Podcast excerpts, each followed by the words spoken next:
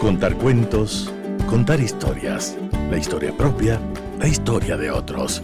Desde este momento en Radio Sucesos, Déjame que te cuente. Déjame que te cuente. Un programa conducido por Gisela Echeverría Castro.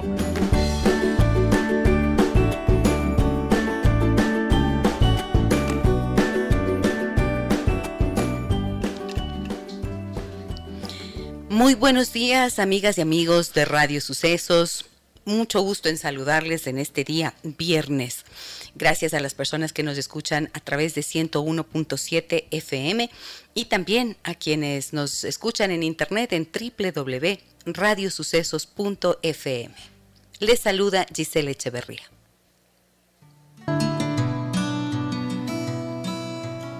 En un momento de tanta violencia en el mundo, donde las imágenes aterradoras de la guerra no alcanzan a traducir toda la angustia y el horror que viven las víctimas de esa locura, se hace necesario volver la mirada a nuestras vidas y agradecer por todo lo que tenemos.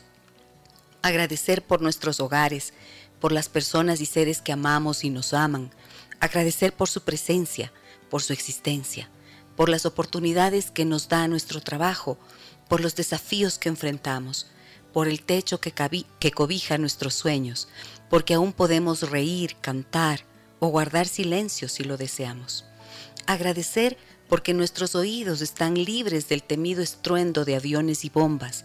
Nuestros pulmones no tienen que lidiar con un aire cargado de humo, sangre y muerte. Y nuestros ojos no están inundados con la desesperación de ver a nuestros hijos mutilados. Agradecer porque a pesar de las inevitables dificultades y frustraciones, si en este momento vivimos en un lugar donde no se ha desatado la guerra, aún tenemos la oportunidad de elegir la forma en la que queremos vivir. Aún podemos disfrutar de las cosas más simples, despertar cobijados, beber té o café, caminar o correr, volver a casa o visitar a un amigo, y todo esto sin el miedo de la guerra. Aún podemos hacer pequeñas elecciones cotidianas que son un ejercicio de libertad, de autodeterminación, solo posible cuando se vive en paz. Que nunca nos demos el lujo de negociar esa libertad, que jamás permitamos que la violencia nos arrebate esa libertad, que seamos capaces de valorar la libertad y agradecer por ella, que nos atrevamos a defenderla forjando la paz en todos los espacios donde nos sea posible, empezando por los más íntimos, nuestra mente, nuestro corazón, nuestra familia, nuestros diálogos internos.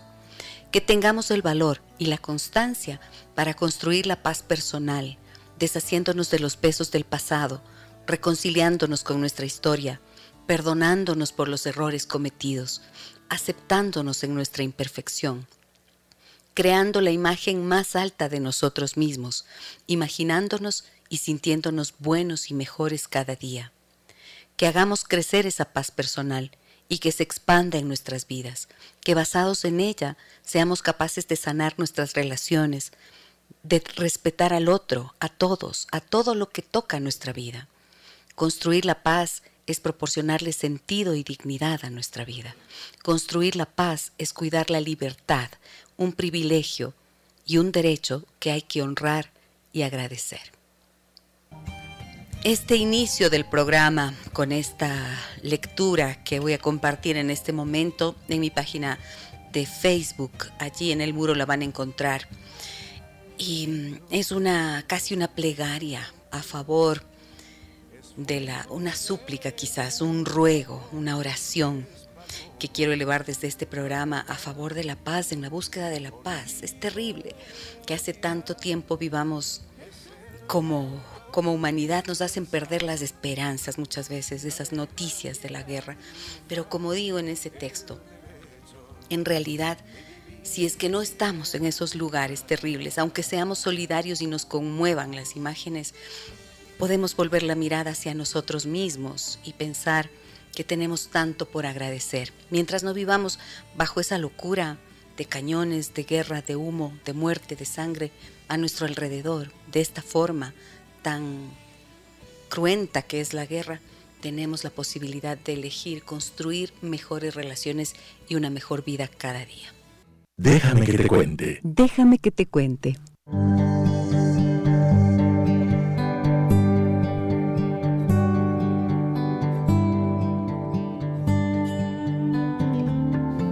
Si supiéramos reconocer los esfuerzos que todos hacemos para sobrevivir y mantenernos de pie, o lo que implica vivir con algo que no nos gusta de nosotros mismos, o lo que cuesta sobreponerse a la adversidad y el fracaso, y aún así seguir adelante, o si supiéramos todo el cansancio que hay debajo de los logros de cada persona, entonces no nos atreveríamos a criticar a nadie. Si pudiéramos reconocer la angustia que genera la culpa y que el principal y más temido juez es el que llevamos dentro, ese que con voz dura y hasta con las peores palabras nos recrimina constantemente los errores cometidos, las oportunidades perdidas, los esfuerzos no realizados y las decisiones equivocadas, entonces quizás no nos atreveríamos a subirnos en una cúspide de supuesta perfección ni juzgar a nadie. Si lográramos reconocer que las explosiones de ira lastiman y causan heridas a quienes las reciben, crean distancias difíciles de superar, terminan por romper la confianza y acaban con el amor y las relaciones, entonces no nos daríamos el lujo de descargar la ira sobre nadie. Si supiéramos que todos somos vulnerables, que no hay vidas ni personas perfectas, y que todos tenemos miedos e inseguridades, entonces quizás exigiríamos menos y seríamos menos duros, suavizaríamos la mirada y cuidaríamos las palabras, porque una vez soltadas al viento no se pueden recoger. Si pudiéramos reconocer la fragilidad propia, seríamos entonces más compasivos con los demás. Estamos de regreso en Déjame que te cuente con Gisela Echeverría. Déjame que te cuente. Déjame que te cuente.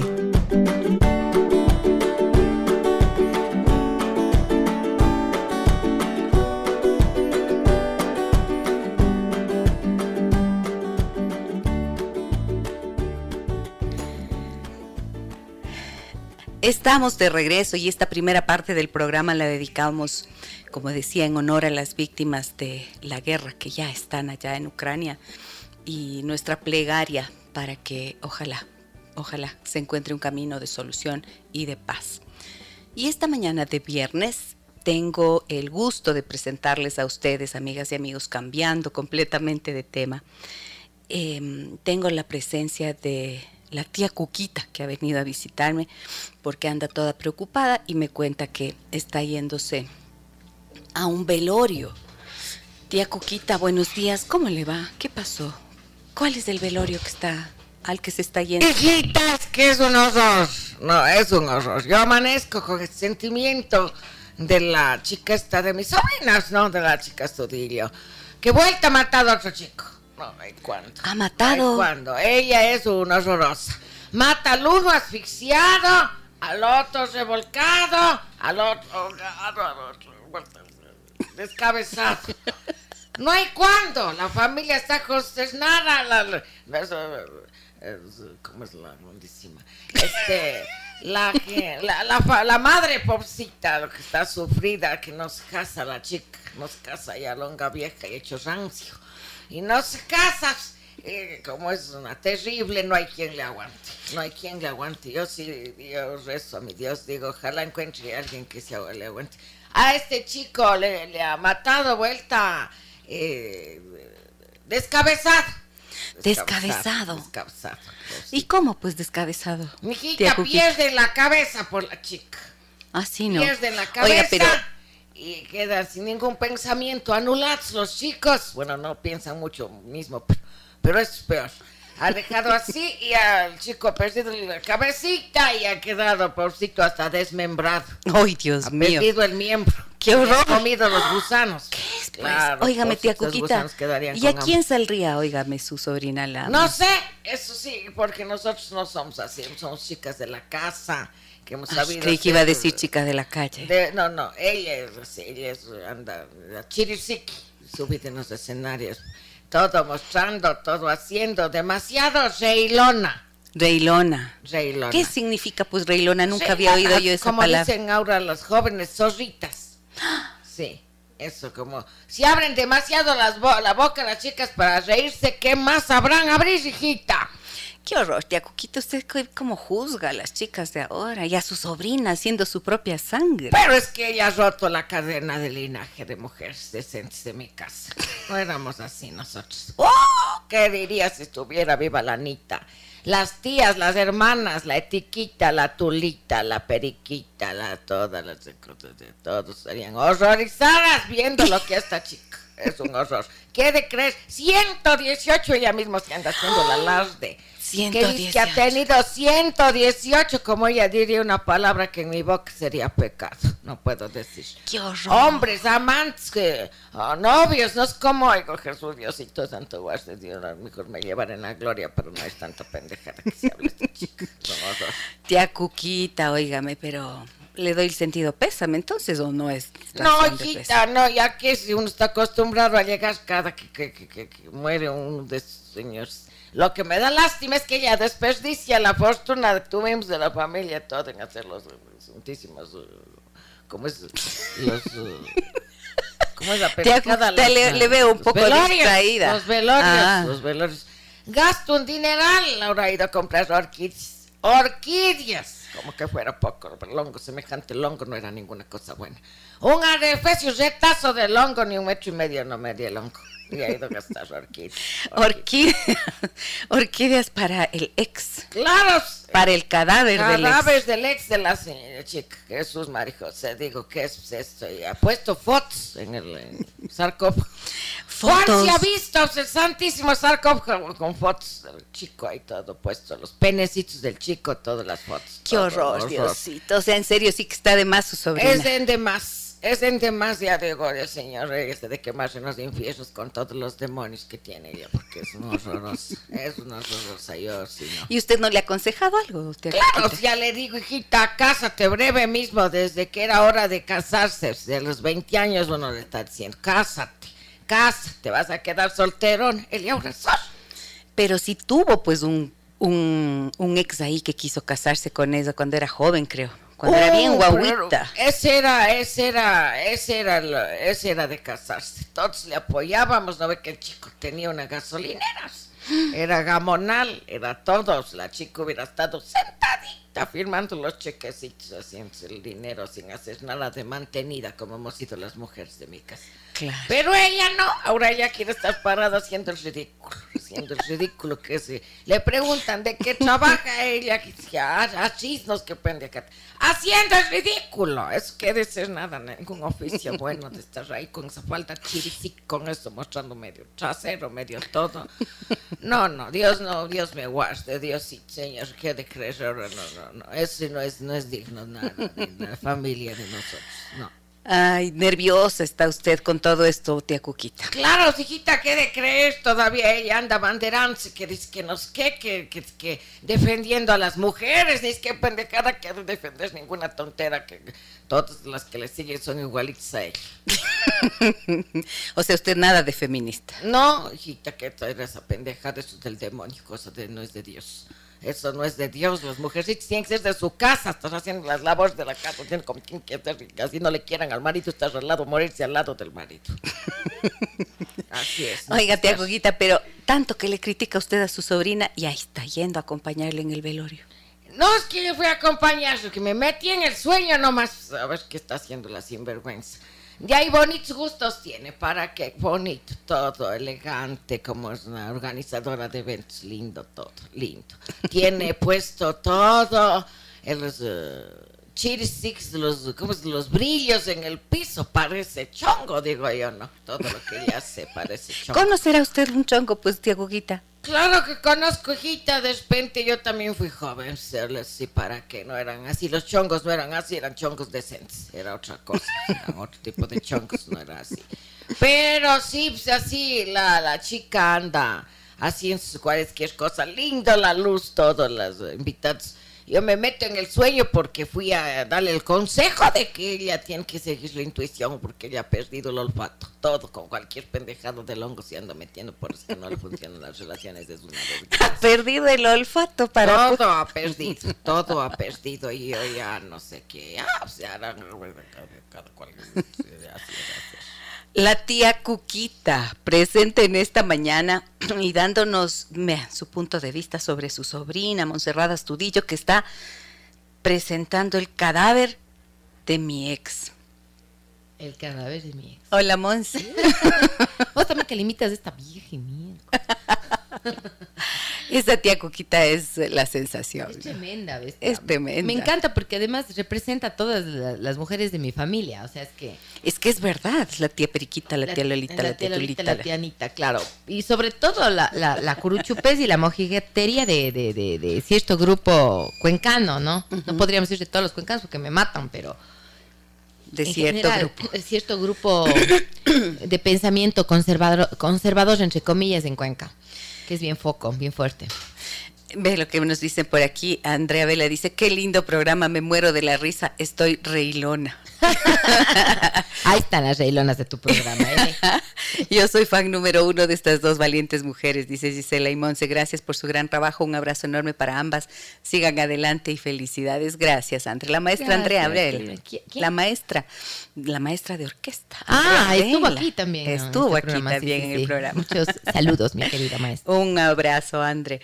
A ver, em, el cadáver de mi ex, últimas funciones. ¿no? Últimas presentaciones. últimas presentaciones. Me da una pena porque, claro. Ya no se dice función, ¿no? ¿Por qué? O sí se dice. últimas funciones. Sí, se sigue diciendo. Últimas presentaciones. Hoy, mañana y el Somos de la misma generación, ¿no? Sabes no te hagas la loca. Este, sí, hoy, sábado, mañana, eh, digo, hoy es viernes. viernes. Hoy viernes y sábado, pero parece que vamos a abrir la función el domingo porque sí hay quórum para el domingo. Porque claro, nunca se sabe con este feriado, todo el mundo quiere salir corriendo a cualquier lado, pero también está medio denso lo de las lluvias, los deslaves.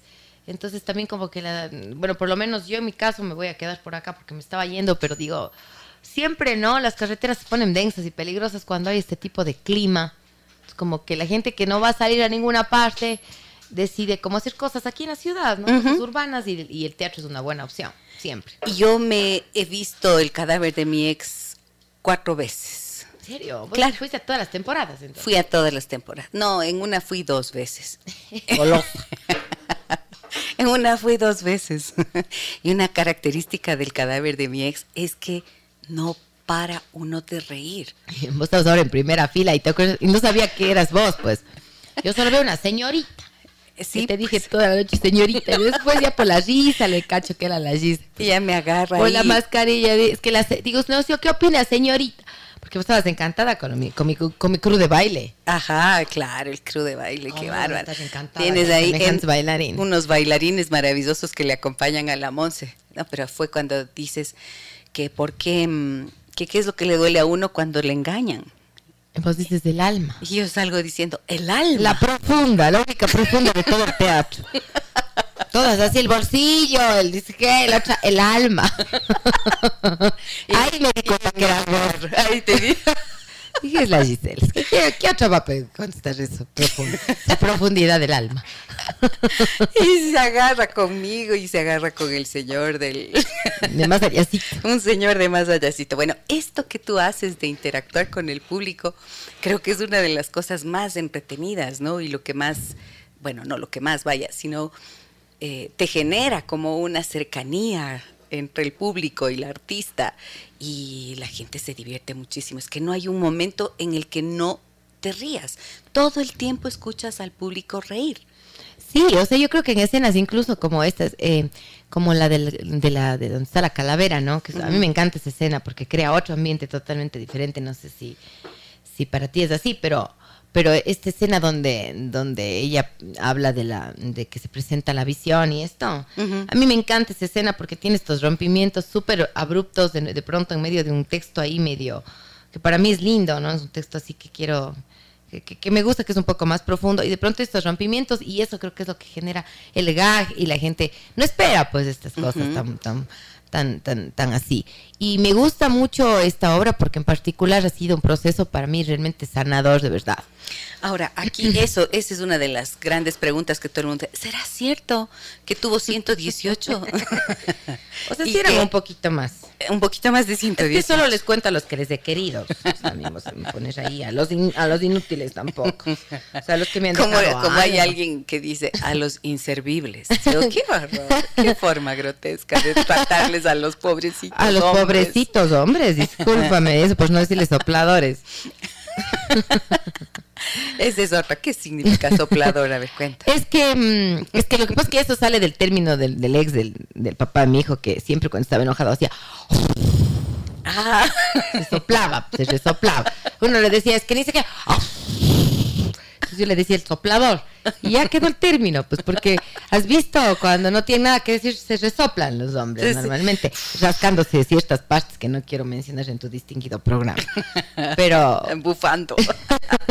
claro, entonces es el soplador. Yo, le digo así de cariño. Por eso cuando yo digo el HP, HP. Cuando yo digo el HP, cuando digo esa mala palabra, ah, ya. yo no es que digo así de la nada, eso tiene nombre y apellido. O sea, yo cuando digo... cada uno tiene su, claro, denominación. Claro, lógico. No es que digo así de a gratis una mala palabra. O sea, si digo eso es porque me refiero a esa persona en específico y que se lo merece. Ok.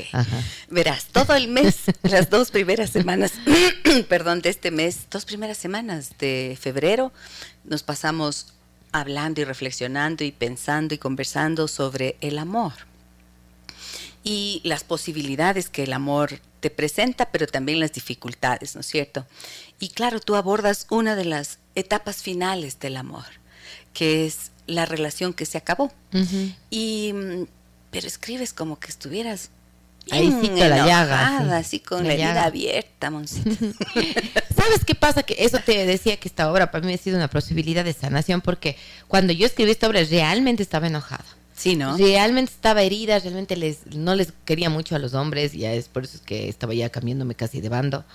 O sea, de verdad estaba con, con mucho ¿cómo? Ya estaba cambiándome de bando. ya, pues ya, es que las mujeres somos hermosas. Y yo digo, ¿qué será? Tengo unas amigas que, que pues son gays y ellas siempre me dicen, no tienes idea, lo que es entre mujeres es otra cosa. Es que qué bestia, que, que, el sexo es digo, será de probar, ñañita, porque yo creo que me estoy perdiendo de algo mejor.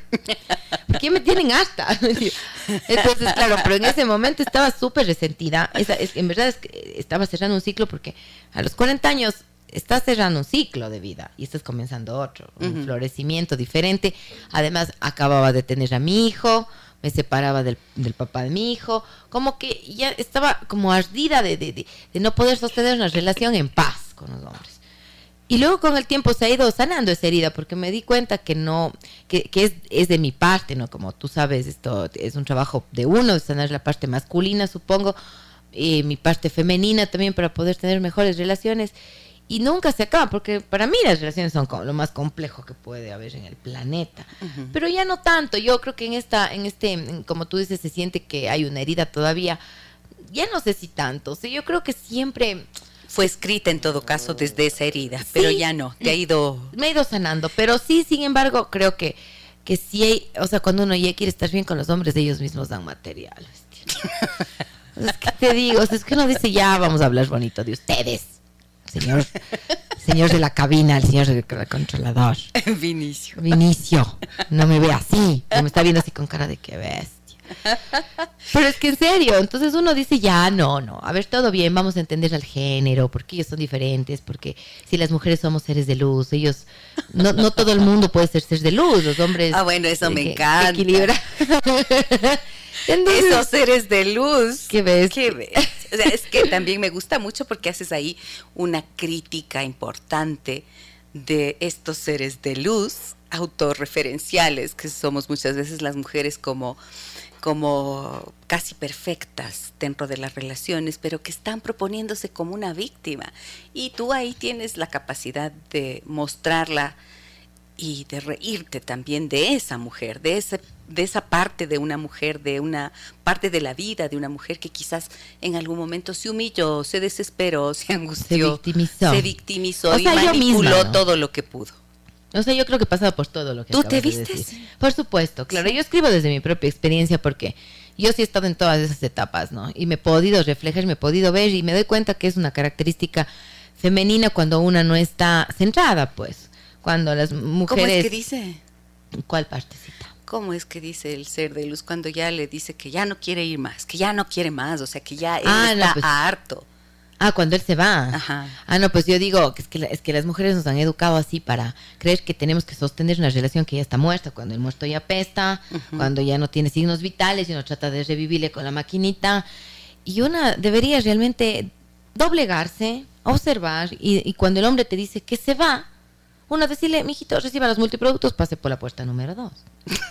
Tome los hombres muchas gracias. sí, muchas gracias. Porque, porque si un hombre nunca ha podido tomar una decisión y finalmente está tomando una decisión, una debería apoyarle, no importa qué decisión sea. No le dice, vaya mijo, vaya, que le vaya muy bien. O sea, y en vez de eso, porque cuando un hombre te dice que se va, se va porque no es mujer. Porque las mujeres, muchas veces cuando las mujeres decimos me voy, es un impulso de luz. Una hace la maleta, hace la maleta, hace la maleta, hace la maleta, me voy. ¿No ves? No me detienes. Cuando yo me estoy yendo, no me detienes, no me has querido, no, déjame nomás. No, porque mejor me voy, déjame, no me detengas. Déjame, voy de mi mamá, no me has ido a ver, no, mejor no me veas. Entonces, los hombres esas cosas no cachan. No comprenden, claro. Hasta la quinta vez que vos le dices a un hombre, me voy, el hombre asusta y se le miércoles. Creo que mismo se fue. Luego ya la decimoctava vez te dice, ya, antes de irte dejarás haciendo un juguito, ¿no ve? Porque ya se acostumbra a ese vaivén femenino que es Claro. ciclo, ciclo- ciclo lunático, que también sucede, ¿no? Porque en cambio un hombre cuando dice que se va, se va. O sea, si has hecho eso tú, Monse. Yo, claro. ¿Cuántas Rogar, veces no me así, larga? rogar y decir, no te vayas, no me dejes. Claro, obvio, obvio. Es- verás, obvio, eso eso sí sí yo. que yo no he hecho. Vos no, porque vos eres una persona sensata desde Yo que sí nací. soy de luz. Sí eres un ser de luz completo. No, yo, claro, pues yo sí me he arrodillado. Yo, yo No, no he he sido eso. de los que Aunque alguna me he vez. muerto del dolor, no. Eh, ah, Imagínate, una vez un ex estaba yendo y, y en una casa donde no podía. No podía, él tenía un cuadro, un cuadro que me había regalado, ¿no? Pero era un- una casa con una grada de churo que no pasaba el cuadro, le habíamos subido con, con una soga por la ventana, por el balcón, o sea, era un desastre esa casa. Y yo quería que se largue y, y- y- y le, y le quería largar, que se vaya con el cuadro. Y hubieras visto, o sea, es que te juro que mi hermana estaba ahí, o sea, yo tan ridícula, que te juro, mi hermana estaba y decía, ¿qué te pasa? Y yo quería que pase por ahí, por donde no entraba el cuadro. Es que era que, vea- o sea, era un número de clown. que te prometo que si me Tienes que grababan, eso todavía no había TikTok y no había esas, porque yo hubiera viralizado mal plan, o sea, te juro. Es que era una, una cosa. Y luego ya cuando se iba me paraba y ya me arrepentía, no te vayas, por favor, no te vayas, por favor. Más, si no, ya me mandaste, ahora me voy. No te vayas, por favor. Tengo, tanto que contarte. o sea, te juro que sí he Ah. pasado por todo eso, los ruegos, los reclamos. Y luego en el fondo no quería que se vaya, pero le mandaba. O sea, luego yo me largaba y esperaba que él me vaya a ver y nunca me iba a ver. y luego así, ¿por qué no me fuiste a ver? Sí. El man así, pero ¿por qué te fuiste? Pues ¿por qué? Pero sí, pero yo esperaba que me recojas de la... Me vayas a buscar.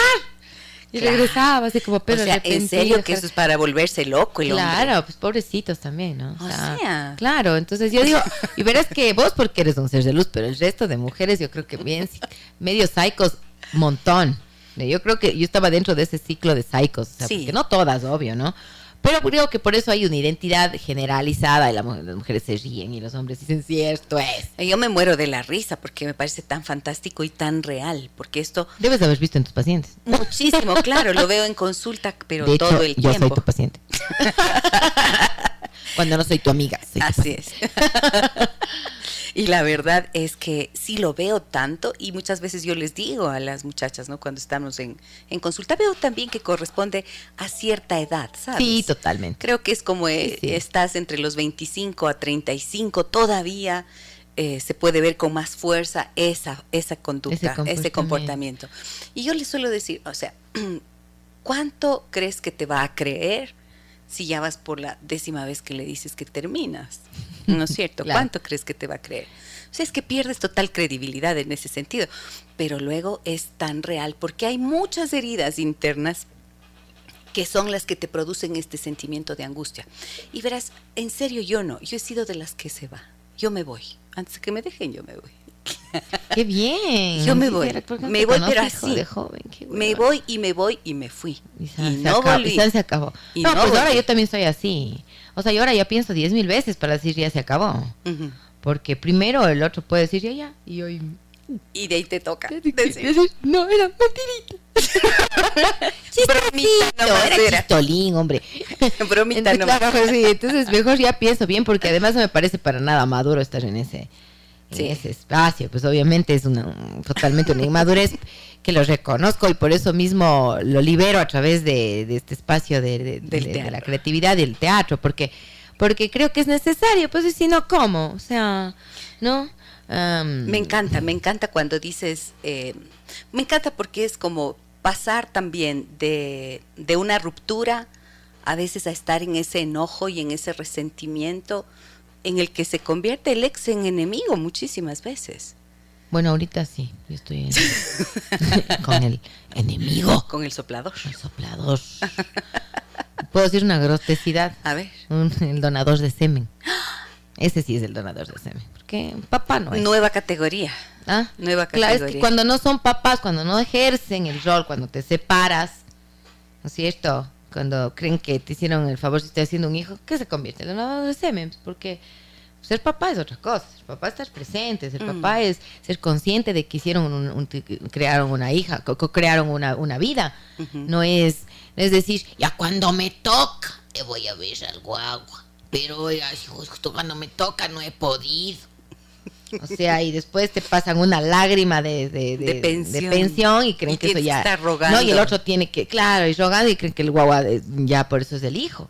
Y el hijo ya no les Y ve como figura paterna. Exacto. Mm. Y encima, algunos son hasta maltratadores, entonces tampoco, pues maltratadores de la madre que, que tampoco me parece justo, porque a la final es, es la mujer con la que tuviste un hijo, entonces yo creo que ese respeto no se debería perder nunca. Así es. Pero entonces se convierten en el donador de semen. Es una gran categoría de, la, de un montón de hombres que no son capaces de hacerse cargo de sus propias vidas, peor de, la- de los de sus hijos. Y sabes que yo sobre eso he pensado y reflexionado montones de veces y en consulta cuando tengo esos casos y basada en mi propia experiencia siempre he dicho, mira, es muchas veces mejor Que no estén. que un hombre que no quiere ser padre en serio no esté, porque hay gente que lo mejor que puede hacer por uno es irse, es en serio. Lo único quizás, lo único bueno que pueden hacer es irse. Y esto no significa negarles el derecho a los niños ni negarles el derecho a los padres, pero un papá que no quiere estar lo demuestra de muchas maneras, lo comunica constantemente, no llama, no se asoma, no se preocupa, no visita, No le está cuando se pendiente, va. no, no No está se hace pendiente. cargo del guagua cuando, Claro. cuando le lleva, llega mugre, sucio, sin lavarse Claro, los o sea, dientes. no hay cuidado, no hay un protección. cuidado, no hay un cariño, tampoco hay un afecto con el que el guagua diga, ve mi papá, ¿cómo me quieres? Tengo miedo de mi papá porque se enoja por todo. Claro, y eso es lastimar el corazón del niño. Entonces yo a veces a las madres les digo, eh, y por Dios no vayan a poner a los hijos en ese plan de, ro- de rogar. ¿Ves? Porque en serio, esto de andar rogando, a veces les dicen, perfecto. anda, llámale al papá, dile no sé qué, dile no sé cuánto, dile que estás pendiente, dile que quieres estar. Esto es lo peor que pueden hacer. O sea, porque esto es enseñar la humillación en lugar del amor y del respeto. Es verdad, y sobre todo mendigando el afecto, que eso no, No, no debería se puede, ser para eso nada. no, claro, eso no, no. yo no, eso, eso no hago porque yo aprendí a través de muchas experiencias de eso, que, o sea, si el otro no llama, no llama. Cuando mi hijo dice quiero llamar, le digo, toma mi amor, llamar a tu papito. Pero jamás le exijo porque, no, no, pero no corresponde. no corresponde, sí. Entonces sí, sí es complicado porque en, en esta sociedad patriarcal en el que vivimos, realmente los hombres suelen suelen lavarse las manos en, la, en, en lo que es la, lo que significa la paternidad y la responsabilidad de ser papá, ¿no? Entonces, hay tanta identidad en la obra que, que la verdad es eso lo que me encanta y me fascina del cadáver de mi ex. Es cómo enterrar a ese Pero, mal- a ese eh, esa muerto parte- apestoso. Y bueno, cómo enterrar es la clave, ¿no, Monse? Esa es la clave. El cómo enterrar. Y saben que nada, jamás se puede enterrar algo que todavía se piensa que está vivo. Y por eso muchas veces en las rupturas, cuando las personas van y vienen, van y vienen una y otra vez, terminan y vuelven, terminan y vuelven. Uy, dicen, y no acabo de hacer el duelo. Le digo, es que no has empezado, cariño, porque si no has terminado de enterrar, el duelo no empieza. Cuando ya tomas la decisión cierta de que se acabó, recién allí puede empezar el duelo. Pero si es que estás viéndole y escribiéndole y, cha- y chateando en las Abres redes noches falsas. y ves.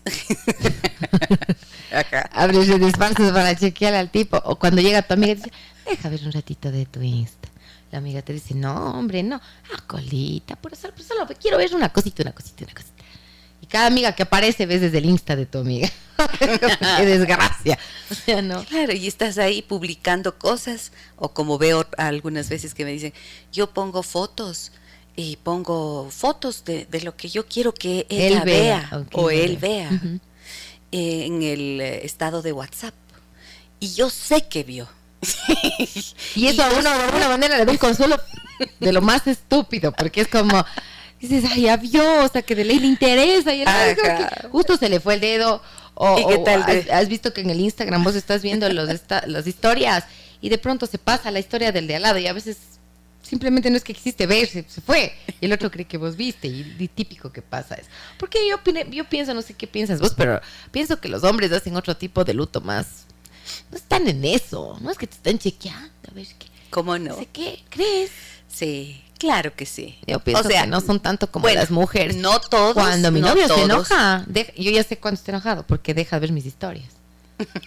¿Y cómo sabes que me duele, ñañita, porque ahí tú miras pues el circulito donde dice este que ha visto la persona. Pues entonces tú sabes quién te ha visto y quién no te ha visto, porque las redes te, te hacen observar es todo. Ajá. Entonces yo ahí ya veo que el chico no me observa y yo me quiero es morir. Que digo, está enojado, ¿y ahora qué hice? Claro, pero Son terribles las redes sociales. y terribles. Yo una sola vez eliminé a alguien de la red y nunca jamás volví a ver. Yo también a los que les elimino ya no, les vuelvo a ver. O sea, no. Déjate de cosas. Hay que tener, bueno, pero esa fuerza la vas consiguiendo con el tiempo. Con la edad. Con la edad Las y con la arrugas, terapia. Las arrugas. Y tía Cuquita, usted sí ha pasado por esos avatares. Hijita, yo felizmente no. Yo soy una persona que una, vez muerto el individuo ya no jamás se echa tierras, pone la flor encima, ojalá marchite la flor, marchite con todo. y Eso así me gusta a mí, así. Claro, también soy así con como madurez, usted. con Como usted, como usted estoy de madura, tía Cuquita. Pero toda la vida, pues. En cambio, yo, pobre de mí, Diosito, tanta cosa que he pasado para llegar a este entendimiento. No, no, no, ¿qué pasa? Yo mucha Terapia. Yo mucha terapia. Bueno, pues yo también, y a mí me encanta, vivo, vivo hecho terapia. Y claro, necesitamos trabajar porque si no, puedes seguir haciendo el ridículo. Completamente, qué vergüenza. Ante hacer el ridículo. Qué vergüenza, ¿no? Sí. O sea, yo creo que ya hay ciertas cosas que Sí, hay uno cosas tiene que, ya hay un límite de la dignidad Claro, que no se debe pues pasar. mamita, uno y ahorita yo sí, mi amor propio no se vende por nada del mundo. Jesús, no, no, no. Sabes que a veces No. yo les digo, en consulta les suelo hacer una pregunta a las eh, personas que están en esa situación. La, Sabes que en la ruptura, la desesperación, las mujeres hacen esto que tú ahora ilustrabas, ¿no? Y que está eh, presente en el cadáver de mi ex. Y mm, se desesperan, lloran, gritan, se arrastran, amenazan, manipulan y demás. Los hombres pueden ser más violentos cuando se desesperan, ¿sabes? O sea, cuando tienen ellos tanto miedo de perder a la pareja, pueden llegar a ser violentos. Al principio ruegan y suplican, pero si la mujer ya se paró firme, el macho cabrio castigador Pucha, alfa y- y el omega. Claro, entonces ahí se puede volver violento. Y mira que la violencia está muy asociada al miedo. O sea, la ira está claro. procesándose en el mismo lugar que el miedo. En el cerebro, digamos. En la amígdala, sí, del cerebro. Y ahí, en ese instante, puede llegar a ser violento. Tantas cosas que no se ven, horrorosas, ¿no es cierto? Esa es como la diferencia en la el hombre con más ira, la mujer con más manipulación. Y con, y sí, y con más victimización. Ujú, Eso, sí. Exactamente. Ah, eso no sabía. Interesante para ponerle en la, en la cadáver 2. Ve lo que nos dice Robert. Eso, en el, eh, y me das el crédito, Ob- ¿verdad? Obviously. Yo otro día más la pensaba, en, un- doctora Gisela. ¿Qué cosa pensabas que pensaba en un poco de cosas que, de historias De que- material, de que, material. tengo para material, como dices, que dan material. Mira lo que dice Robert Byrne. Qué mujer para simpática, es tan versátil, guapísima, un lujo de artista para perder la cabeza. ¿Cuántos años tiene? ¿Es casado? Cuenta, cuenta, Robert. Andrés dice, queridas Gise y Mons, excelente día. Si mi madre se hubiera separado de mi padre, nuestras vidas hubieran sido otras. Mi vida hubiera sido otra. Lindo, lindo programa. Gracias, Andrés. Sí, ¿no? es que es cierto, porque es lo que te digo. O sea, a veces cuando yo digo que a veces van parejas así ya de 180 años de juntos, así. y yo, digo, ¿cuántos, ¿cuánto tiempo están? Dicen, 50 años, dice la señora.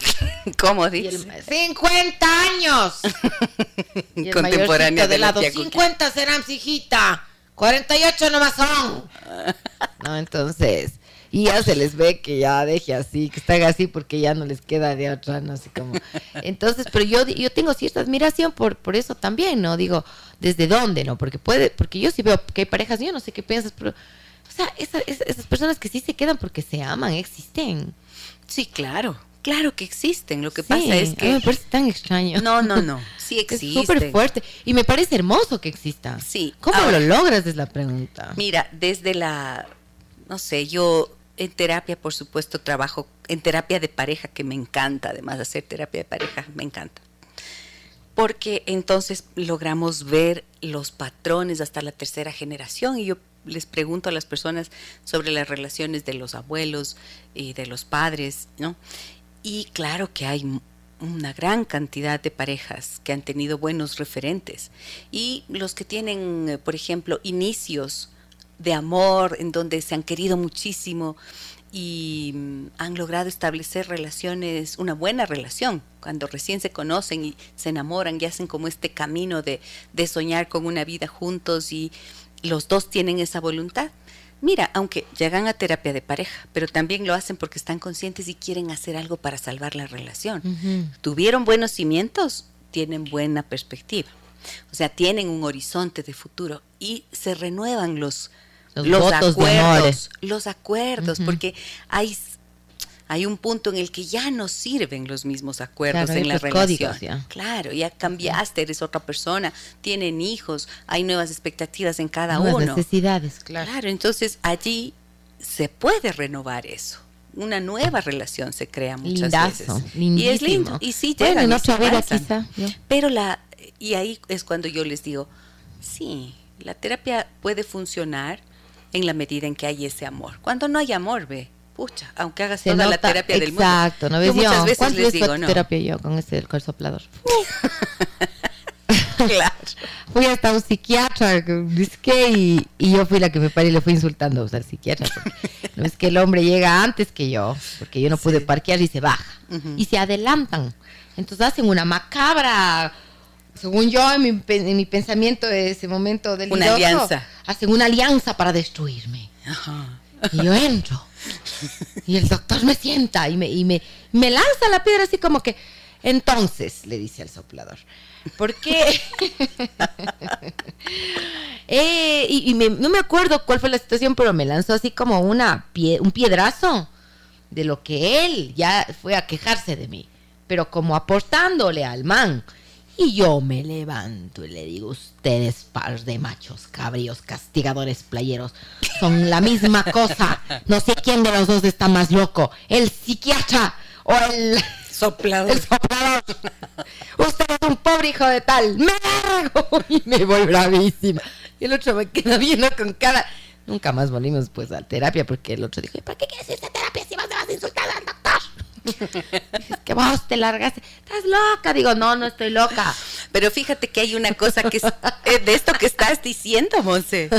Es real. Muchas parejas cuando van a terapia y no les atienden como se debería, es que están delicados. Es verdad, es que es verdad. No se puede jamás hablar con uno antes de el otro. No, no, no. O sea, y siempre se les ve juntos. Claro, a veces, pero. A veces, el terapeuta. el otro. ¿Cómo? A veces tienes sesiones solo con uno. Pero después de la primera sesión, mm. que se les ve a los dos juntos. Porque esto es tremendo.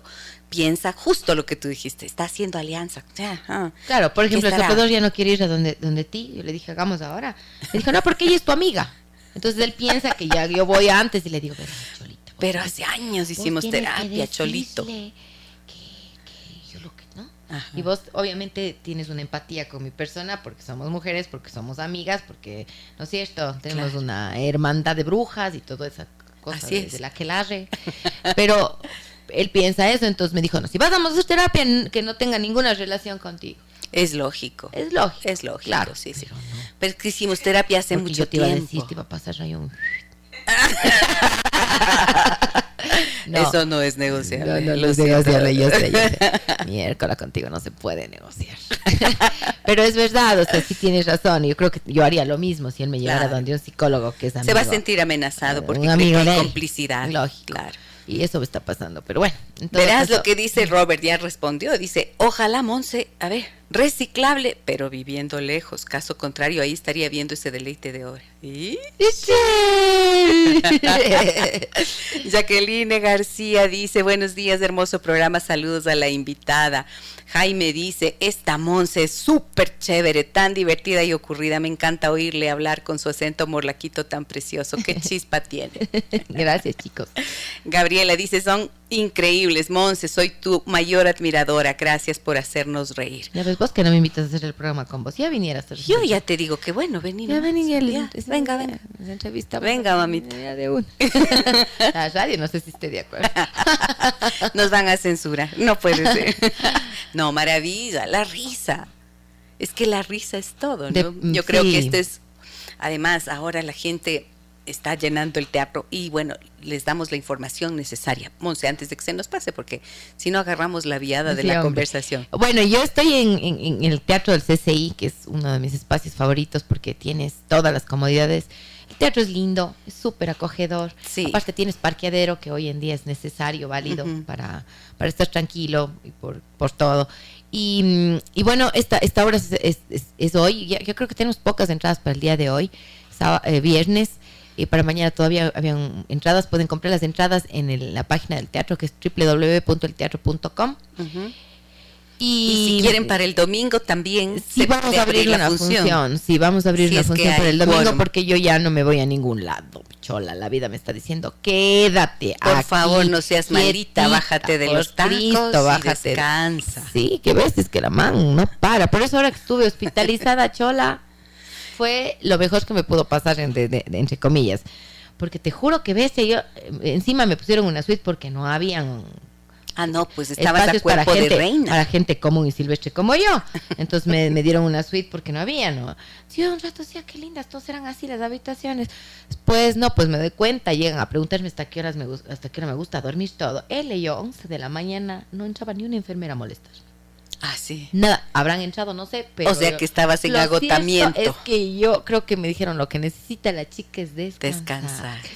No creo que he dormido tanto en mi vida. Que ve, y claro, y con esa sensación de que verdad en un hospital es que no tienes nada que hacer. Claro, Cuando te vas de vacaciones, te buscan. bajas, no, que el tour, que, qué, que, que el desayuno, que tienes que irte porque cierran el no sé qué, porque ya, o sea, y en esto era nada, o sea, no tienes nada más que hacer que estar ahí. No te puedes ir a ningún lado, tienes un suero, no tienes a dónde más irte. Entonces fue como que gracias, Dios. Y qué lindo que es, ¿no? Que entren a decirte cómo está, cómo se siente, Claro, qué qué tal durmió. Y muchas lindas las mujeres que me atendieron. Porque También me ha mujeres. pasado que solo cuando llego al hospital descanso. No, bestia, pero no hay que llegar a sus extremos. Pero 8 de la noche es la función Gise en el Teatro del CCI y es en el en, eh, este viernes, sábado y vamos a abrir una función el día el día domingo. Si quieren disfrutar del cadáver de mi ex con la hermosa, talentosísima Monse Astudillo que está con nosotros en esta mañana, visiten esa página www.elteatro.com Com, sí. y buscan donde dice eh, CCI, en el Teatro del CCI, 8 de la noche hoy, mañana, Mañana, el domingo y el a las domingo seis a las 6 de, de la tarde. Muy bien.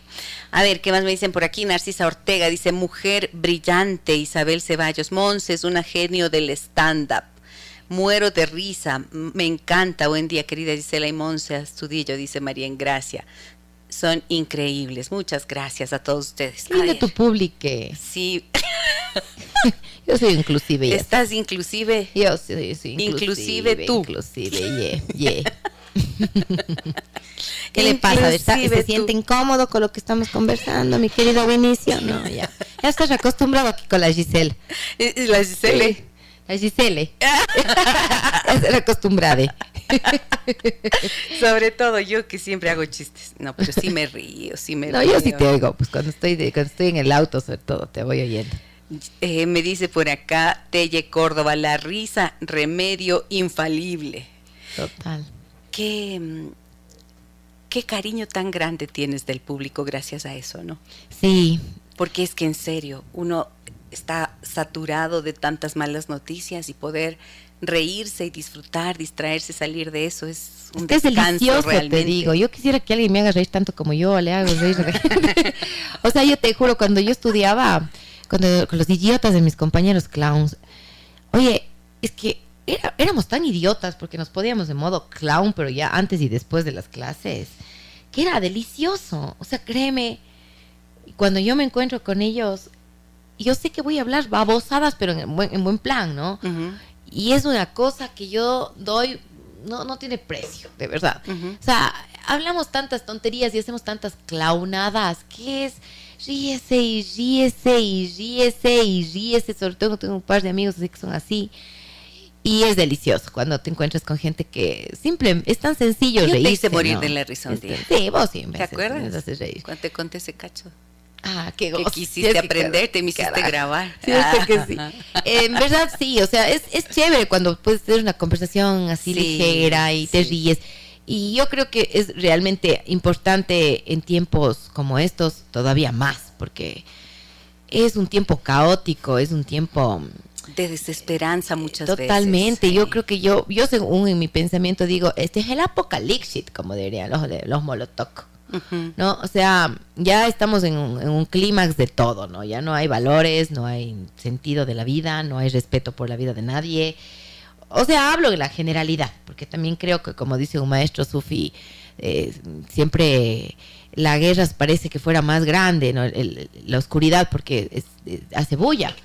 Pero los que trabajamos hacia la luz estamos realmente trabajando, e- es silencioso, entonces es- ese silencio no se escucha, pues o sea, parece que no pasará nada. Pero creo que hay un despertar de la conciencia bastante importante también, Sí, sí, hay Pero una sí cantidad de gente. Yo también dentro de este, desde, o sea, desde mi optimismo inclaudicable, porque creo que uno tiene que mantener la Así es. esperanza y la confianza y la fe, ¿no? Siempre pienso que, como decía Cabral, por cada bomba que estalla, hay millones de personas que están abrazando, acariciando hoy mismo, cuidando de los demás y haciendo cosas buenas.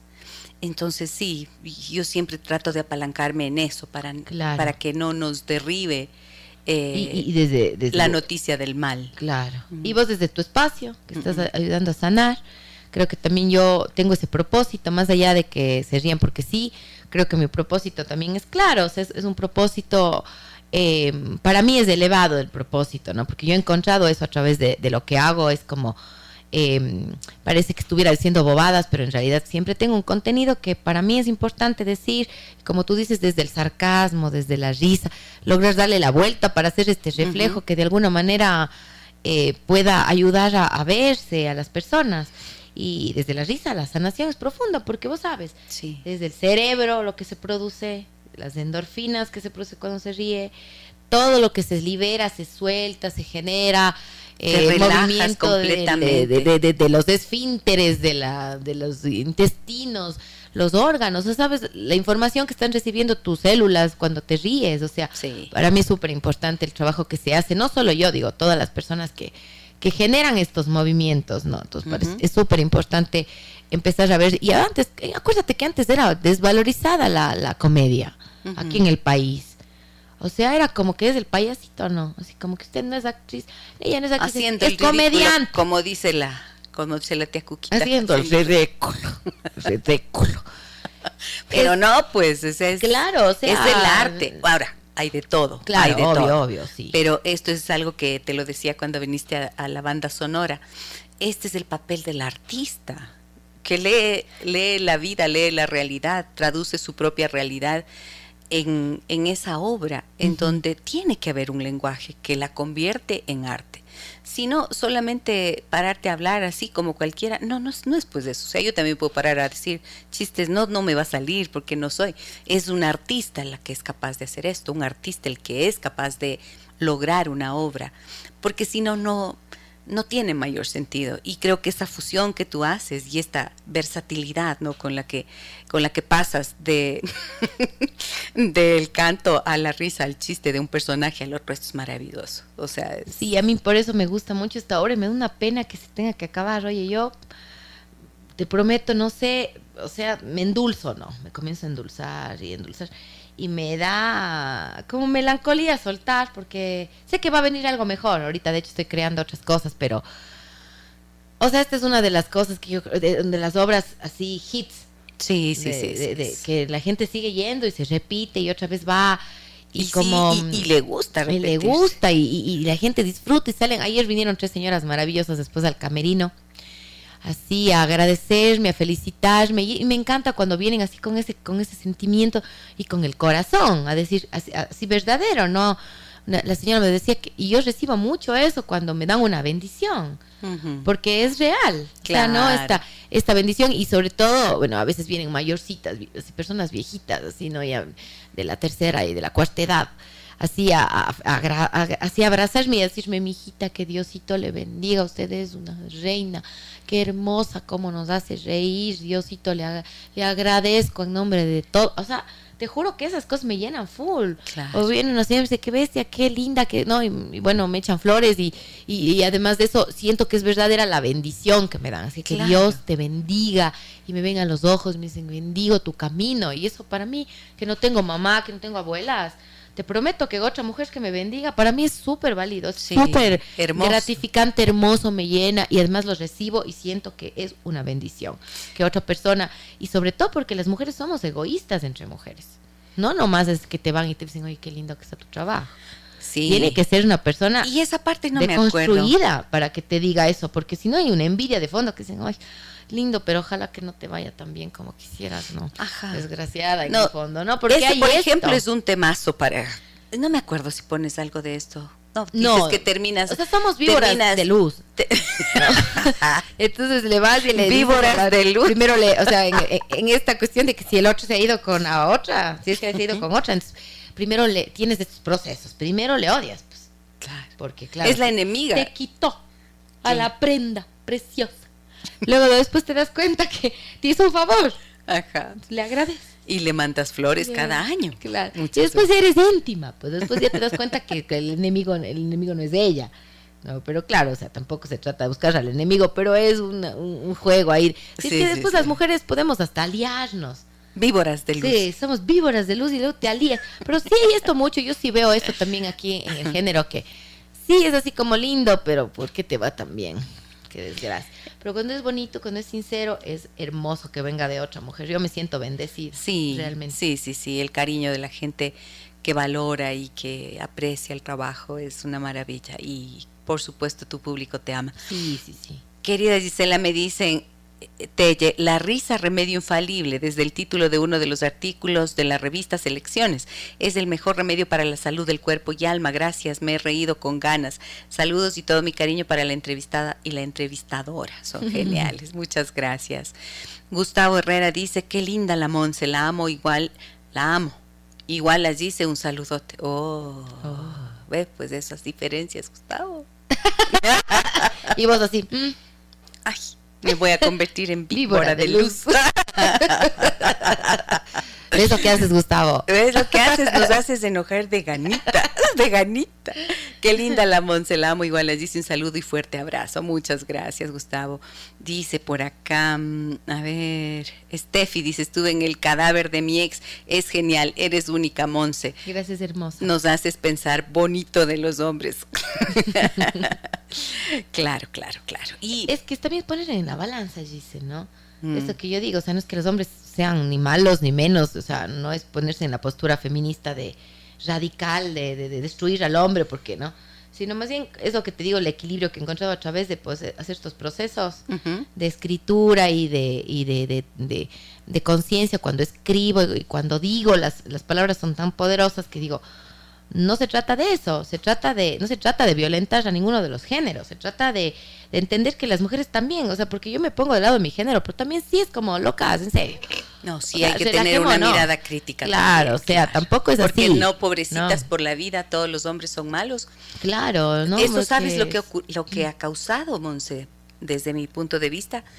Em, cuando solamente el hombre es el malo, el perverso, el que, uy, te deja, te, te traiciona y no sé qué, claro que pasa todo eso. Pero también tienes que aprender a asumir una corresponsabilidad Total. en la relación. Y cuando eh, las mujeres solamente se quedan en la posición de víctima y el otro es el malo, em, luego lo que suele ocurrir es que llegan a la siguiente relación y repiten el mismo repite el patrón. cuadro, Entonces ¿no? puedes cambiar de pareja, Solo la cara nomás. pero cambia solo el estuche, porque luego la forma de relacionarte sigue siendo la misma. Entonces por eso creo que es tan valioso esta autocrítica. Y cuando partes con la línea de que somos seres de luz y terminas haciendo la crítica de ese ser de luz que también es capaz de destruir, eso me encanta, claro. Esta visión es necesaria, porque... mm, hay muchos hombres con los que yo he trabajado en consulta que son están del otro lado. O sea, no es que no sufre aquel que aquel que por ejemplo la mujer le dice me voy a matar. Si me dejas me voy a matar. Sufre muchísimo, se asusta. De hecho, esa es una forma de violencia femenina hacia los hombres. Entonces, el poder reflexionar sobre esto, mira, a partir de una obra de teatro, es importantísimo. Sí. Porque lo que propones te cuestiona. Y es ojalá que, que sea así, ¿no? Claro, porque yo sí creo que te- las mujeres tenemos una capacidad impresionante de manipulación, porque somos muy intuitivas y somos muy inteligentes. Porque una persona que manipula tiene que ser inteligente, ¿no? Porque si no, ¿cómo manipulas? ¿Cómo chantajeas emocionalmente? Y yo misma he sido capaz de hacer eso, por eso... Eres muy digo, inteligente. Soy demasiado inteligente que hasta yo me caigo mal. No. No, en verdad, o sea, claro, tienes que ser súper ágil mental para tener la capacidad de manipular al otro. Entonces, esto de ponerte de víctima, de que ya, pobre de mí. Entonces, yo creo que si nosotras las mujeres dejamos de victimizarnos también, vamos a acabar con la con la con el que te victimi, con el, con el que te hace víctima, pues, ¿no es cierto? Con- Claro, pero no ponerte en el en plan ataque. Ajá. O sea, no es verlo como el enemigo. El enemigo. Cuando lo ves como el enemigo, al enemigo se le trata de destruir. Pero si lo ves como el enemigo, también es porque tienes mucho miedo. Y lo que hay que sanar es el miedo. Entonces, sí, está bien, desde la herida, te enojas y, y sin lugar a dudas vas a tener que atravesar por eso con dolor muchas veces. Pero cuando ya llegas a, comprender que también tú participaste de alguna manera en esa relación y que lo que tú, tu forma de actuar también lastimó al otro, ahí te haces cargo de lo tuyo y ahí tienes la oportunidad de encontrar otra pareja. ¿Sabes cómo suelo ver yo? Eh, esto eh, un poco ves, es como si estuvieras en el subsuelo. Cuando estás actuando así, es como que estás en el subsuelo de un edificio. Cuando logras atravesar esa situación y te comprendes a ti misma y logras responsabilizarte, es como que subes ya un piso, dos, tercer piso, di tú que fuera. Ahí ya te encuentras con otra gente, con Con personas otra vibración. con Ajá. otras personas que también han hecho su propio proceso y que ya no están para prestarse a ese tipo de Exacto, relaciones y de juegos Sí, sí, sí. que son de mal Chuta, amor. y eso es bueno porque entonces ahí comienzas a verte y dices, claro, este no me va a aguantar las tonterías que yo le que hacía con las otras relaciones Ujú. y ya te ibas madurando porque la- la- una astróloga con la que me gusta conversar siempre siempre dice que las inmadureces son solamente esos espacios donde no ha entrado todavía la luz que Ujú. todavía están en sombra. Y eso es mucho bonito también, es, es verse también así, que no es que una es inmadura porque es mala o porque No, es no, tonta no. o porque... No, la inmadurez es eso, donde no ha entrado todavía la luz. Entonces, cuando ahí se aclara, madura esa parte de, de tu ser. Correcto. Y eso es chévere, porque entonces vas haciendo cosas que te permitan, entonces, pero tampoco es yo creo que hay muchas, muchas otras cosas, aristas que se pueden manejar desde ahí, porque tampoco hay que negar que existe el patriarcado y que desde ahí vivimos, que también por eso existe el, feminista, el feminismo, porque tantos años de tantos dolores de las mujeres también, que tampoco es negable, ¿no? No, Si por hemos sido víctimas, y, hemos sido y no víctimas es que, también. Y no es que no exista. Claro. Existe eso, pero por eso yo hablo de corresponsabilidad. Porque sí es verdad que hay mujeres que siguen viviendo situaciones de injusticia y de dolor, pero también hay otras que casi para ajustar las cuentas se convierten en lo mismo. Y, y entonces terminas perdiendo Como igual. diría, es que la violencia solo genera más violencia. Eso. eso, eso, eso. Y entonces, ustedes mujeres, seres de luz, cuando haya este tipo de situaciones, en vez de pelear en la rotonda, tomen la segunda salida. ¿O no? Eso es brutal. ¿O no, amiga? En la rotonda. Toma la segunda salida. Eres lo máximo, Montserrat. verdad, amiga, es así. O sea, porque quieres combatir la violencia con más violencia que generas. pues más no violencia, cómo. pues. es que- Tome que- la segunda salida. Tome la segunda salida y vaya por otra carreterita nomás. Diga, Dios le pague otra vez, reciba los Muchas multiproductos. gracias. Tome asiento, muchas Claro, gracias. o sea, ¿para qué te vas a poder? O sea, no sé, no, yo por ejemplo. No tratar de cambiar aquello que no va a poder cambiar por tu esfuerzo. O sea, no, Claro, por mucho gana, que quieras. de ¿no? gana. Verás, Qué a veces desgaste. a mí me gusta esta imagen, ¿no? Que yo digo, eh, a ver, a veces les pregunto así en consulta, les digo, ¿cuánto calzas tú? Me dice, Qué golosa.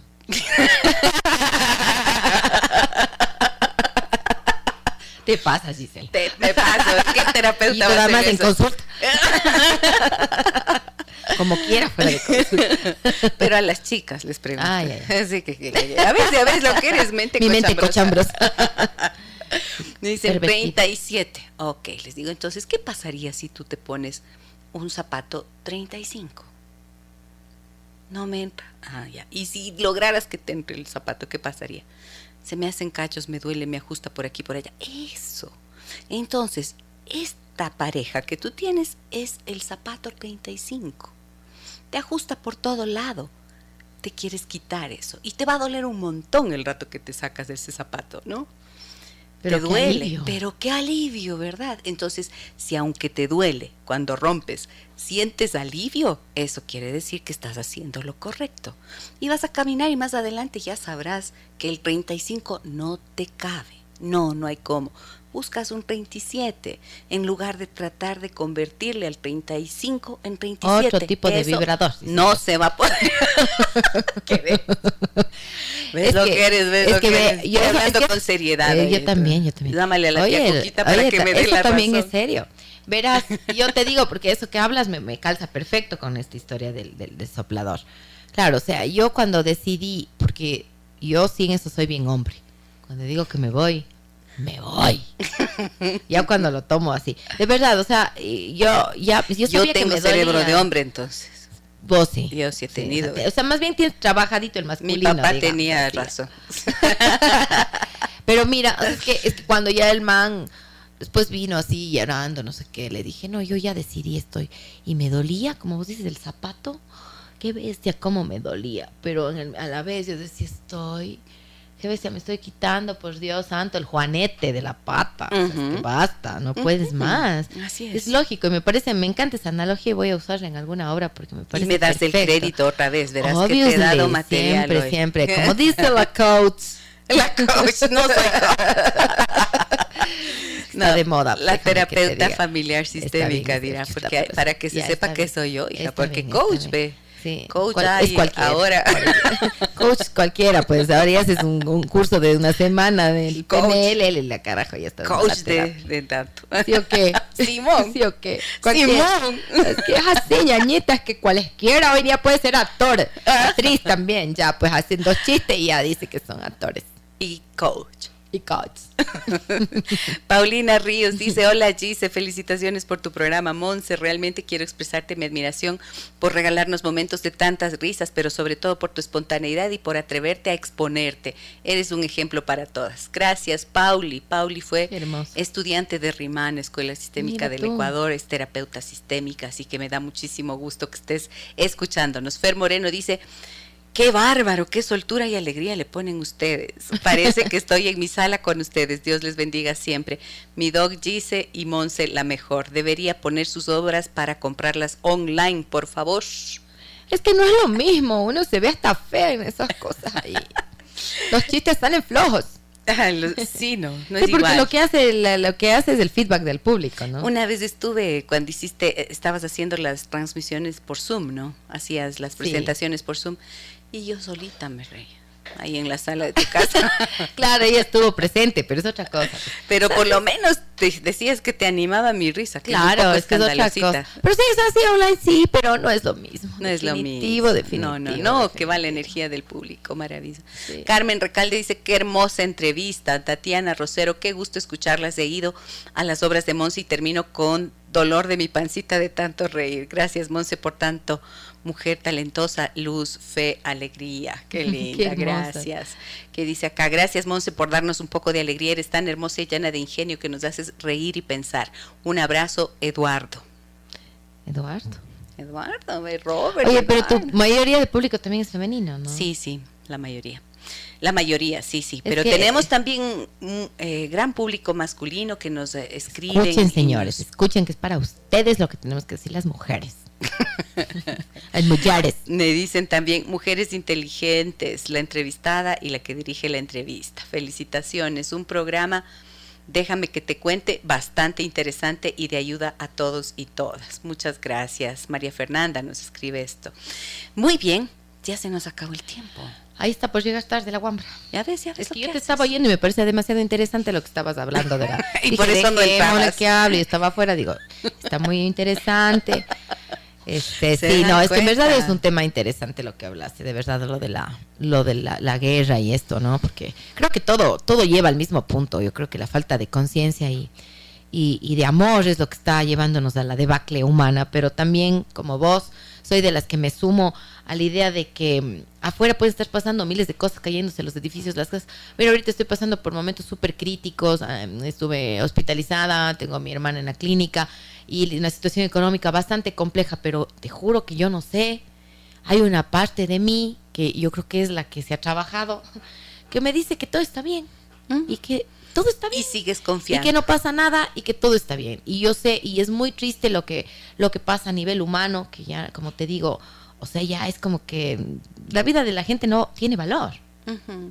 Esa falta de respeto. Hay valor, Comentábamos ayer, ¿no? En tu, en tu live que hiciste en Instagram. Em, Esta niña embarazada o sea, hay de horrores, años. Hay horrores de. O sea, esto, a mí me pareció ya como la piedra del tope y yo puse en mi, mi, muro, decía, ¿y esto qué piensan los pro vida? Y no es por causar una polémica, pero creo que sí hay que ser o sea, sí hay que ser coherentes, pues, o sea, no. Es como yo veo a mi hijo tiene seis, digo, en dos años más va a ser papá, o sea, ¿cómo es esto? Si mi hijo fuera, o sea, si mi hijo fuera el papá. o sea, no puedes creer estas cosas y que la gente siga defendiendo una postura del no primero defender la vida. Es como por eso.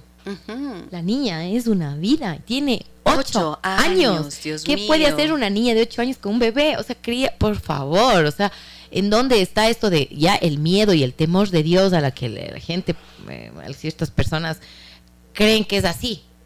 O sea, no, es un tema, no es todo un tema, pero la verdad es que yo creo que esos son como muestras de, cómo está eh, la manchita de cómo está la sociedad y es lo que se pone en las redes y lo que no se pone en las redes. Sí, sí, sí, no.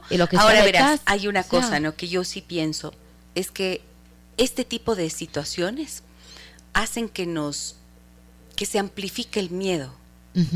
Y creo que frente a eso tenemos precisamente la obligación de hacer una lectura crítica y de mirar cada uno dentro de nosotros qué es lo que puede construir. Porque de eso se trata, ¿no? Pasan 100 cosas, y un poco eso es lo que yo leí ahora, esto que escribí. Mm, pasan horrores, tenemos unas noticias inundadas de violencia, de guerra, de muerte, de abuso, de eh, de suicidio, de tragedia. Y esa es una parte del mundo que exhiben los noticieros, que exhiben los medios de comunicación. Pero necesitamos también, si es que eso está pasando por fuera y no estamos formando parte de eso, entonces la obligación de agradecer para que nuestra capacidad de agradecimiento de lo que tenemos en nuestra vida se Crezca, multiplique y crezca y, pueda. Y hay mucha abundancia. Y cuando En uno habla de la sentido, abundancia, ¿no? claro, hablas de, ah, del amor primero, ¿no? Porque de ahí se genera todo. Y sí, es todo un tema, pero creo que es importante el trabajo que tú haces, el trabajo que hacemos los artistas, el trabajo que hace cada persona que está poniéndose al servicio de la humanidad. Y creo que eso es lo importante. Hagas lo que hagas, así hagas un pan. Creo que Lo tiene que que haber conciencia claro. de hacer ese pan con ese amor que le llegue a la gente para la transformación de todos. Yo creo que es un momento en donde estamos atravesando por un túnel súper, súper oscuro para llegar a un momento de luz que quizá nosotras ya en edad Tal vez no lo veamos. Pero yo creo que eh, dentro de todo, yo tengo un agradecimiento infinito por cada situación que se pone en mi camino para poder aprender y desde ahí, como yo digo en la obra, tener un material que se vuelva, se transforme en material creativo de toda esta miseria humana, ¿qué puedo yo sacar de ahí para poder volver luz? Y, y material creativo para que aporte a la humanidad. Y creo que, como dices, nuestras situaciones pueden realmente llevarnos hacia adentro, es decir, ¿qué puedo hacer yo? Yo, porque no esperando Sí. que los otros cambien. Y, y me parece súper bonito. Porque imagínate si cada uno de nosotros hiciera eso. Eso es Se la suma. clave, del, la clave del pensamiento budista, es ese. Si cada uno se transforma a sí mismo, entonces puede transformar su relación y su familia. Y si esa familia se transforma, entonces se puede transformar la ciudad. Y si esa ciudad se transforma, entonces podríamos transformar el mundo. Si cada uno de nosotros hiciera su tarea. Así es. Y así estamos haciendo. Cada uno en su pedacito podemos construir. Tía Cuquita, gracias, Bea, Mijita, por venir. yo ya estoy que me duermo. ¿Qué tan dirán ustedes? Qué horror, usted, oiga, todo critica, qué feo. No es así, hijita, pero es que también uno tiene que ir a hacer los haceres de la casa, o sea, se sienta de aquí. eso O sea que se, se ha enganchado en la conversación. Bonito tía estaba, bonito estaba, ¿para qué? Sí, sí, sí, sí, ojalá entonces ah, vayan a ver la obra, no, porque la chica Estudillo sí tiene sus gracias. Ah, bueno, menos mal que le reconoce, tía Sí, sí, o sea, orgulloso estoy de algunas cosas de la chica, pero tengo que disimular para que ella no se vaya de repente a desviar más de lo que está desviada. Gracias, tía Cuquita, por venir al programa. Muchas gracias, hijita. Vos sigue nomás haciendo lo que estás haciendo, está bonito. Sí te dio ir, sí te dio ir. Mañanas, mañanas, nada mismo hago. Nada mismo hago que oírte.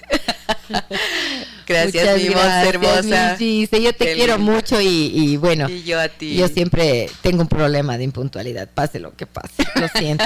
Sí, pero sí ha sido... Hemos tenido una hora Crítico. deliciosa. Muchísimas Muchas gracias, gracias a la radio, gracias a tu espacio y que siga adelante con, como siempre, brillando tu luz a través, tu ser de luz, a través de tu de programa. Muchas gracias, Gis. A ti, Monse, querida. Les Tienes espero todo mi cariño. En el teatro. O, hoy, poquitas entradas. Mañana todavía tienen tiempo de comprar. Y Vamos si a es que les aguanta, eh, si es que quieren, entonces el día El domingo, también se abre a las 6 de la tarde en el Teatro del CCI. No se la pierdan. La Monse son las últimas presentaciones ¿Por qué no me del esto cadáver de mi y esto está saliendo en vivo? Ni sé Bestia, no seas así. Diosito, señor. Oh, Dios no que haces, por favor.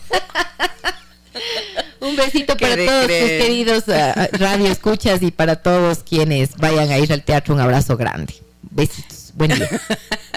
Un abrazo grande a todas y todos. Nos reencontramos el día lunes y todes también. el día lunes volvemos con todos ustedes. Ay, qué loca. Ay, no, feriado. No a- no vas a este chirisiqui jugando carnavalito. Claro, claro, el miércoles nos reencontramos, por supuesto. Un abrazo grande, descansen, disfruten, vayan al teatro, relájense, rían, abracen, coman lo que les guste, siéntanse en paz. Jueguen carnavalito para que se, con la agüita se limpie. Sean felices. Un abrazo inmenso, soy Giselle Echeverría. Hasta el miércoles. Las historias que merecen ser contadas y escuchadas. Historias que conmueven, historias que inspiran. Mañana, desde las 9 y 30, déjame que te cuente. Déjame que te cuente. Con Gisela Echeverría Castro.